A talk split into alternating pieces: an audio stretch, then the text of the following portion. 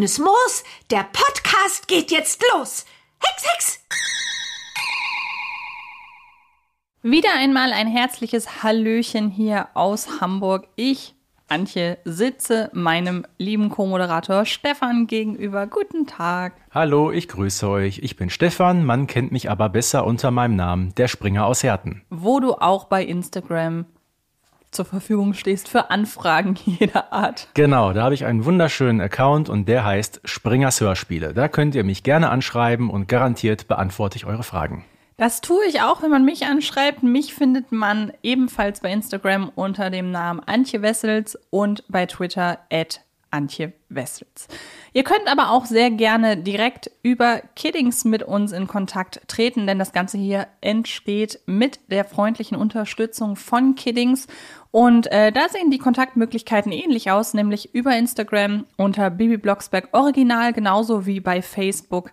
Und bei YouTube findet ihr uns unter bibiblocksberg.tv. Dann haben wir das einmal abgehakt und in dieser Folge sprechen wir nun über ein sehr, sehr wichtiges Thema. Wir haben schon über die Hexkraft gesprochen, über Hexsprüche, über Familie Blocksberg, über ja, äh, die Ehe der Blocksbergs. All das sind Folgen, die man sich anhören kann und auf die wir sehr, sehr gerne an dieser Stelle verweisen. Und hier heute geht es nun um die Hexengemeinschaft. Und wir haben uns da die wichtigsten, ja, Teile der Hexengemeinschaft so gesehen einmal rausgesucht und wollen die im Folgenden ein wenig analysieren und besprechen und äh, fang doch einfach mal an damit, was dir beim Thema Hexengemeinschaft einfällt. Ja, natürlich müssen wir so ein bisschen über den Tellerrand hinausblicken und da stellen wir relativ schnell fest, die Blocksbergs sind nicht die einzige Hexenfamilie im Universum von Neustadt. Das ist richtig.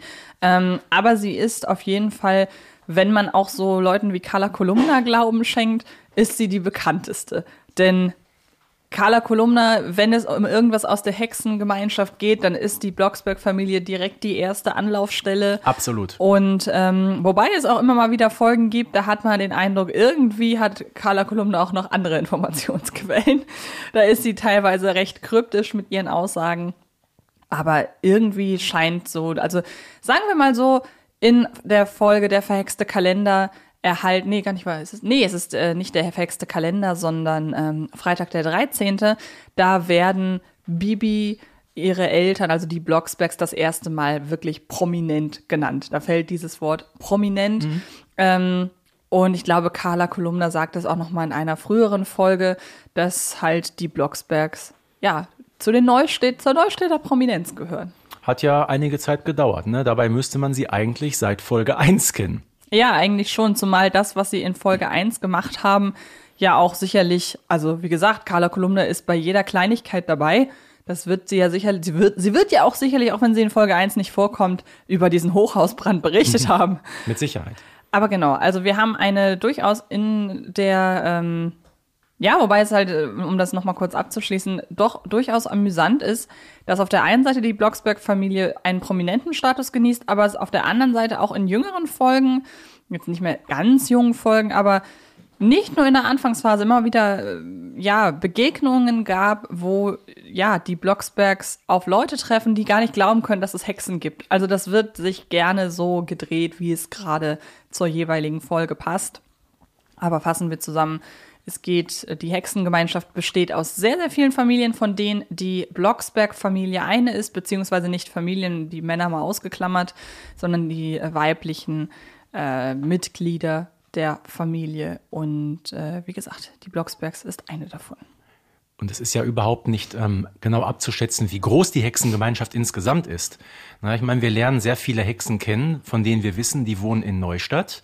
Aber wenn wir mal an die Folge 41 zurückdenken, da gibt's ja diese riesengroße Feierlichkeit in Rom in einem riesengroßen Stadion. Da müssen ja, weiß ich, Zehntausende Hexen müssen ja da sein, vermutlich aus der ganzen Welt.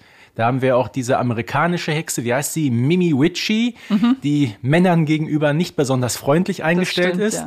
Also Hexen scheint es wirklich weltweit zu geben. Genau, und untereinander bezeichnen sich die Hexen als Hexenschwestern.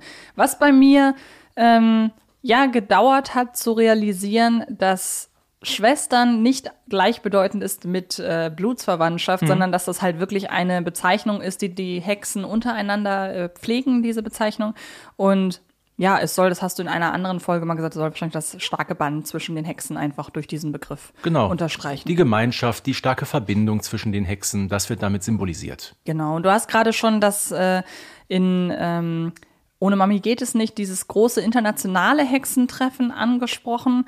Ähm, ich glaube, bei Barbara ist es der Jahrestag des Hexenabiturs, So ist oder? das, so ist das. Ähm, auch interessant, dass für den Jahrestag des Hexenabiturs gleich eine internationale Hexenveranstaltung einberufen wird. Aber man weiß ja nicht, vielleicht ist das Hexenabitur, ich meine, kann ja sein, dass es so ein fester Be Termin einfach ist. Dann Zumindest weltweit. ist das die größte Feierlichkeit, von der wir je hören. Richtig, genau. Aber es ist nicht das einzige Hexentreffen, das es gibt. Nein, davon gibt es zahlreiche. Aber gibt es, äh, ich glaube, das ist das einzige internationale tatsächlich. Genau, ne? richtig. Die meisten, die wir kennen, finden ja auf dem Hexenberg statt, also auf dem Blocksberg. Blocksberg, genau. Und es gibt unterschiedliche Arten von Hexentreffen. Also wir haben natürlich so positive Anlässe wie Geburtstage Mhm. ähm, oder was wird noch gefeiert? Ja, oder mal normales, äh, so wie so eine Art Mitgliederversammlung gibt's ja auch. Genau, aber es gibt auch oft genug Treffen, die einberufen Mhm. werden, weil irgendjemand Mist gebaut hat.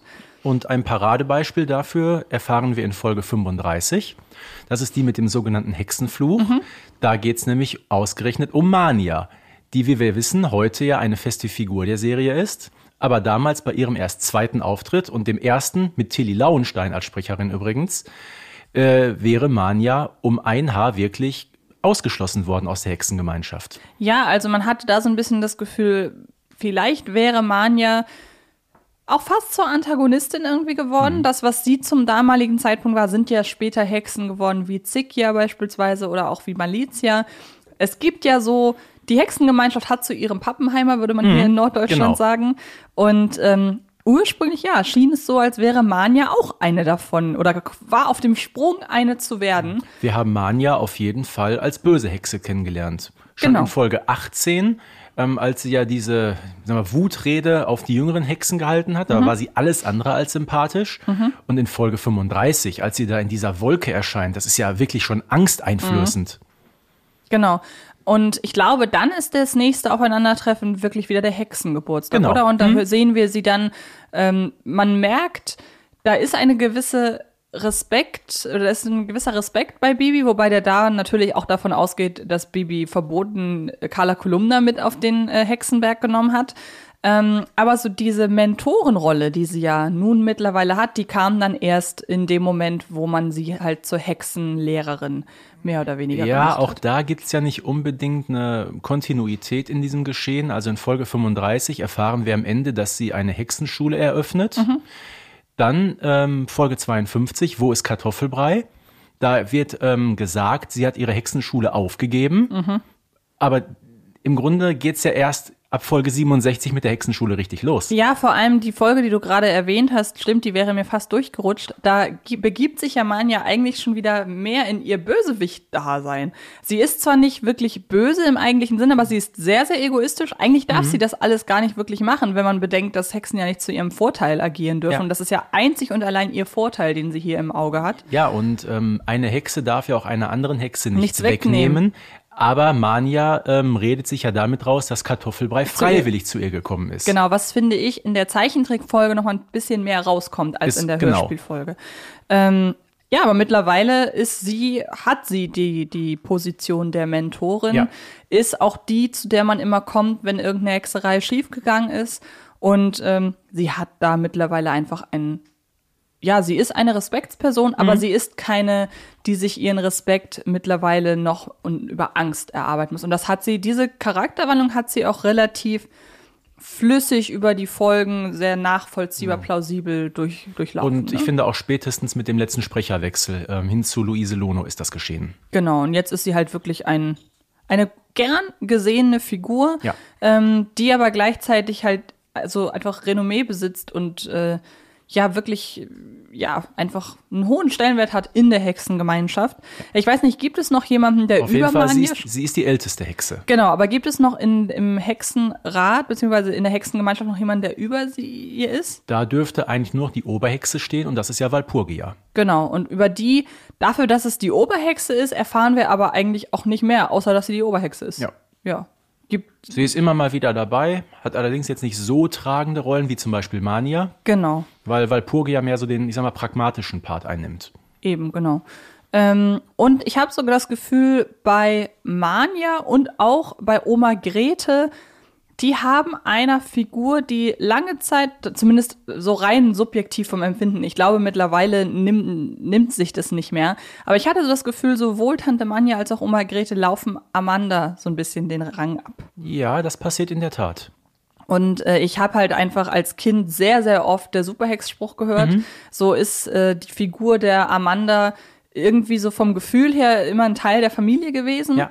Ähm, ich habe erst später so nach und nach realisiert, eigentlich ist sie schon nur eine ab und an mal auftretende Nebenfigur. Aber vom Gefühl her war sie immer sehr nah an der Familie dran.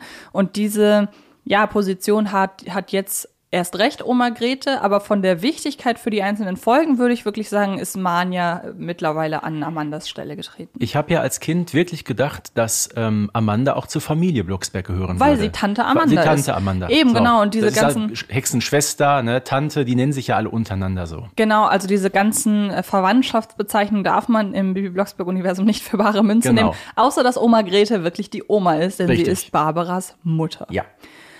Ja, wir haben schon über Walpurgia gesprochen, die hauptsächlich, äh, vor allen Dingen, was ich halt ganz äh, amüsant finde, wir haben jetzt die Damen immer nur bei ihrem Vornamen genannt, die haben ja alle auch Nachnamen, die ähm, ja immer mal wieder rausgeholt werden, wenn es der Umstand gerade benötigt. Amanda heißt eigentlich Schwefeldampf Genau. mit Nachnamen, also auch nicht Blocksberg, spätestens dann hätte man drauf kommen können.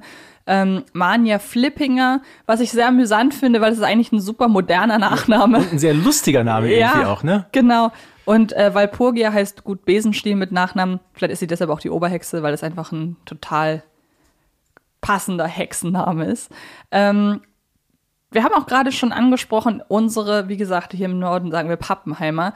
Da haben wir Zikia und Malizia, die immer mal wieder gerne herhalten dürfen in ja kurzen, aber nicht wirklich allzu bösartigen Schurkenrollen. Das ja, sind Wobei ich finde, ähm, also Zikia taucht ja nur in insgesamt zwei Folgen auf. Das ist einmal die mit dem gestohlenen Hexenkraut, Mhm. Folge 70, und äh, erst viel später in der Folge Ausgehext. Da ist Genau. sie wieder dabei. Und ähm, ich verbinde sie in erster Linie mit das gestohlene Hexenkraut, Ja. weil sie da auch, ja, einfach, äh, sie ist der Dreh- und Angelpunkt dieser Handlung, Ich habe mir dazu eine Eselsbrücke gemacht. nämlich. Wer im Glashaus sitzt, sollte kein, Rosen, kein Rosenöl klauen. Stimmt. Genau, sie klaut in dieser Folge das Rosenöl und äh, zeigt so ein bisschen, wie man als in Anführungsstrichen böse Hexe so wie man da so agieren kann. Also wir lernen ja dadurch auch kennen, wie sie die Hexkugeln der anderen Hexen manipuliert und so. Also die hat schon eine gewisse kriminelle Energie. ja. Ähm, aber wie gesagt, man hat sich dann irgendwann eher so auf Malizia eingeschossen, weil sie ja zum Beispiel bei die vertauschte Hexenkugel da die Hexenkugel vertauscht. Und wenn du mich fragst, ist Malizia eine Adaption von Rabia von Katzenstein? Das ist ja die Widersacherin in den beiden Realfilmen. Ich weiß nicht, hast du die gesehen? Mhm. Ja, hab ich. Genau, mit Sidonie von Krosek damals noch in der Genau. Hauptrolle. Ähm, Corinna Harfuch sowieso, Mhm. überragende Schauspielerin. Ähm, die Filme müssten, ich lasse mich lügen, von 2001 und 2003 sein. Kommt also hin, ja. auch schon gute 20 Jahre haben die auf dem Buckel. Genau. Und äh, die ja aber tatsächlich ähm, nicht nur sehr vage äh, Figuren aufgreifen aus dem Bibi Blocksberg-Universum, was man halt eben daran gesehen hat, dass da eine eigene Schurkin quasi für Ja. geschaffen wurde. Klar, die, äh, ich sag mal so, die Wurzeln der Bibi Blocksberg, der, der Blocksberg-Familie finden auch in den Realfilmen statt, aber da hat man schon extra für den Film so Figuren geschrieben, die dann auch in einer Zeichentrick- äh, beziehungsweise in einer Hörspielserie nicht unbedingt stattfinden. Aber es ist auch lustig, es gibt in der, ist es das Geheimnis der blauen Eulen, wo dann, nee, der erste Film, wo sie diesen. Rap, wo sie diesen Rap äh, aufführen. Habe ich auch tatsächlich immer noch im Kopf. Also Ja. hat irgendwie einen Eindruck hinterlassen, auch wenn ich eher ein Fan von den Bibi und Tina Realfilmen bin. Aber da werden wir bestimmt irgendwann auch noch mal drüber sprechen. Mit Sicherheit. Ähm, ich habe noch zwei Damen aufgeschrieben, die wahlweise nur in einer Folge ähm, oder noch in ein, zwei anderen. Nehmen wir einmal die, die wirklich nur einmal, glaube ich, zu hören ist, nämlich akkurater. Und warum heißt sie so? Sie ist sehr, sehr akkurat. Sehr akkurat. Sie ist die ähm, in, in der Folge, äh, wie heißt die nochmal? Hexprüfung, ja. Die Hexprüfung, genau. Da ist sie diejenige, die die Hexprüfung abnimmt. Und ja, wir lernen sie, lernen sie als sehr akkurate Hexprüfungsabnehmerin kennen. Das ist aber auch dann tatsächlich das Einzige, was wir über sie erfahren. Ist auch die einzige Folge mit ihr. Genau, aber offenbar gibt es auch für diesen Zweck einzig, äh, tatsächlich äh, ja, Hexen, die halt dann diesen Zweck haben. Ich finde es sowieso generell sehr angenehm, dass man da auch mal wirklich eine Hexprüfung äh, hört oder ihr beiwohnen kann, weil für irgendwas muss diese ganze Hexenschule ja gut sein. Genau. Und ähm, Deshalb, Barbara Blocksberg hat ja sogar ein Hexenabitur. genau, das stimmt. Und dann haben wir ganz zum Schluss noch Runzia. Und über die darfst du ein wenig referieren. Gut, Runzia taucht ja jetzt auch nicht in übermäßig vielen Folgen auf. Aber ähm, zuletzt hat sie doch eine ganz ordentliche Rolle ähm, in der Folge mit der Walpurgisnacht, auf die ich immer wieder gerne zurückkomme, weil die Folge einfach wirklich klasse ist. Ähm, und was wir über Runzia auf jeden Fall wissen, sie gehört zu den sehr alten Hexen und sie ist ähm, neben Mania die älteste der, ganze Hexen, der ganzen Hexengemeinde. Und ich glaube, dass wir das erste Mal von ihr hören, ist in einer Folge, wo wir sie schlafend in der Hexenkugel beobachten, oder? Wird sie da vorher nochmal erwähnt? ja. Weil ähm, ich erinnere mich dann nur an den Satz, das ist unsere alte Runzia. Ich glaube, das ist auch in das äh, gestohlene Hexenkraut, wo oder ist- ich, Ja, und Runzia geht ja auch sehr hart mit Barbara Blocksberg ins Gericht bei der Goldhexerei. Ne? Genau, ja. Die, die jungen Hexen können das alle gar nicht mehr. Also sympathisch ist auch anders. Stimmt, aber ich glaube, Runzia ist vielleicht mittlerweile die Figur, die Tante Mania ursprünglich vielleicht mal war. Ja, kommt so ein bisschen hin. Also Manja, da ist ja mittlerweile auch so, ja, die hat so einen zweiten Frühling erlebt, die Figur, wie wir gerade schon drüber sprachen. Und vielleicht findet sich in der Figur der Runzia so ein bisschen das alte, die, die, die alte Seite von Manja wieder. Ja, habe ich irgendeine, wie haben wir irgendeine Figur vergessen? Ja, also es gibt ja unterschiedliche Hexen, mit denen wir konfrontiert werden. Es gibt ab und zu noch eine, ähm, eine Hexe namens Warza. Die taucht ja, glaube ich, auch auf dem Hexengeburtstag auf. Und eine, die ganz markant ist, aus der Folge 54, die Computerhexe. Stimmt, wobei da natürlich die Frage ist, ob diese Computerhexe überhaupt existiert, hätte Bibi nicht gehext, weil sie hext sie ja quasi zu zum Leben. Ich fände es ehrlich gesagt ziemlich tragisch, den Gedanken, dass alle Figuren in den Computerspielen tatsächlich existieren und leben. Ich meine, es gibt ja diesen äh, Disney-Film äh, Wreck-It Ralph, Ralf Reichts. Ist ja eigentlich, eigentlich ist äh, die Computerhexe so ein bisschen ein der Ursprung zu Ralf Reichts. Aber Amanda bringt es in der Folge auf den Punkt. Sie ist eine Hexenschwester. Ja, genau. Und da sieht man dann auch mal Sie wird wieder also als ganz normale Hexe angesehen. eben genau. Und ähm, aber von ihr erfahren wir auch nichts mehr. Ähm, aber kann man das so quasi abschließen, dass wirklich alle Hexen zur gleichen Hexengemeinschaft gehören? Weil selbst die Leute, mit denen, die mit dem Hexengesetz immer wieder aneinander geraten, es fällt zwar immer mal wieder die Drohung oder die Strafe, dann keine Ahnung, wir müssen, müssen raus aus der Hexengemeinschaft. Barbara in der einen Folge, die vertauschte Hexenkugel, sagt ja sogar, wenn ich das nicht schaffe, dann trete ich freiwillig aus der Gemeinschaft aus. Also, wenn es die Möglichkeit gibt, wahlweise aus der Hexengemeinschaft verbannt zu werden oder sogar freiwillig auszutreten, muss es ja eine ganze Reihe vielleicht von abtrünnigen Hexen geben. Ja, die Frage ist ja auch, was passiert mit den Hexen, die Eben, ausgeschlossen genau. werden? Weil natürlich die Frage, wenn man ausgeschlossen wird, verliert man wird ja seine Hexkraft wahrscheinlich nicht verlieren, Nein. weil was angeboren geht nimmer verloren. Richtig. Daher, für das finde ich tatsächlich super spannend, mal dahinter, hinter die Kulissen zu blicken. Und Und die Frage ist ja auch, kennen die Hexen sich alle auf der Welt? ja, also offenbar, wie gesagt, das, da sind ja offenbar äh, äh, Sprachbarrieren nicht so wirklich vorhanden, wie wir das eben in der Folge ohne Mami geht es nicht erfahren. Aber ich sag mal ganz ehrlich, ähm, was diese Sache betrifft mit Ausschluss aus der Hexengemeinde, Mhm. das wird ja am Anfang bei Mania einmal im Ansatz skizziert. Also sie wird ja kurzfristig sogar ausgeschlossen. Mhm. Genau, ja. Daraufhin hext sie die ganze Welt ins ewige Eis. Ähm, als sie allerdings den Fluch dann zurücknimmt, wird sie ja wieder aufgenommen. Genau, so, ja. Und selbst einmal bei diesen ganzen Missetaten, die äh, Malizia anstellt, Mhm. Ähm, da geht's ja gar nicht darum, dass sie aus der Hexengemeinschaft durch den Hexenrat ausgeschlossen wird. Sondern sie muss immer einzelne Strafen Sie, verbüßen. zuletzt hat sie ein Jahr Hexverbot bekommen. genau, ja. Was natürlich für eine Hexe die Und jetzt schon wieder ein halbes Jahr. Also Was? was man könnte sagen, sie ist vorbestraft. Ja, stimmt. Ja, aber das ist, äh, finde ich, generell ein sehr, sehr spannendes Thema. Ich mag, wie sich die Hexen untereinander an ja, Regeln auferlegen, wie sie sie auch durchsetzen. Ähm, teilweise ja wirklich mit recht für nach für außenstehende Person recht rabiaten Mitteln, wenn ich da Ja. an die Hexeninternatsfolge denke, wo auch Bernhard und teilweise ja später sogar Barbara, die selber Hexe ist, auch sagt, das ist zu hart, was sie da macht. Ja, das geht ja auch gar nicht, was Walpurgia macht. Ne? Sie, sie nimmt den Mädchen ihren Willen. Genau, ja. Und ähm, das geht nicht. ja, ich würde sagen, haben wir die Hexengemeinschaft einmal durchexerziert, oder? Ja, ich denke mal, die Junghexen haben wir alle schon behandelt in einer anderen Folge. Eben in der Folge über Bibis Freundinnen, da gehen wir explizit auf ihren Hexenfreundeskreis ein und natürlich auf den nicht-hexischen Freundeskreis. Aber genau die Junghexen sind ein sehr, sehr wichtiger Bestandteil der Hexengemeinschaft. Nur wie gesagt, die haben ihre eigene Folge bekommen. Aber du siehst, ähm, die Hexengemeinschaft ist doch schon recht groß, weil die, die wir Fall. gerade besprochen haben, das sind alles Hexen ja aus, aus der unmittelbaren Nähe. Das stimmt. Und wenn man halt wirklich bedenkt, was für Potenzial allein die Folge ohne Mami geht es nicht offenbart. äh, Es können noch viele, viele Reisen geben, wo auf vielen, vielen Flecken der Erde noch ganz viele andere Hexengemeinschaften. Ich meine, allein in, in Irland gibt es ja die Thunderstorms, also Genau. auch da gibt es eine Hexengruppe außerhalb äh, Neustadts. Ich bin sehr gespannt. Letzte Frage. Wie hätte dir Carla Kolumna als Hexe aus der Walachei gefallen? Verweis auf die Folge 49. Ja gut, also ich meine, ich habe sie mir immer sehr, sehr amüsant vorgestellt im Kopf. Ähm, nur ich muss also einer Reporterin wie Carla Kolumna, die ihren Job wirklich gut meint und alles, dass die die Manierismen der Hexen nicht ein bisschen besser verinnerlicht hat, dass sie weniger auffällt. Nun ja, aber sonst wäre es nicht so witzig Ne? gewesen. Watschni, Watschni, Kutschi, Kitsch oder so hieß der, oder? Genau, haben wir gar nicht in, bei den Hexsprüchen Ja erwähnt. gut, es ist ja auch keiner, es ist ja irgendwie was an den Haaren herbeigezogenes. Genau, das stimmt. Das würden wir beide besser hinbekommen. Auf jeden Fall. Wunderbar, dann bedanke ich mich einmal mehr sehr herzlich bei dir fürs Hiersein und mit mir schwadronieren. Ja, sehr gerne, Antje. Ich bedanke mich sehr herzlich bei den Zuhörerinnen und Zuhörern beim, fürs Zuhören. Und äh, ja, dann hören wir uns schon ganz bald an dieser Stelle mit ganz vielen neuen spannenden Hexenthemen wieder. Wie gesagt, vielen Dank fürs Zuhören und dann bis bald.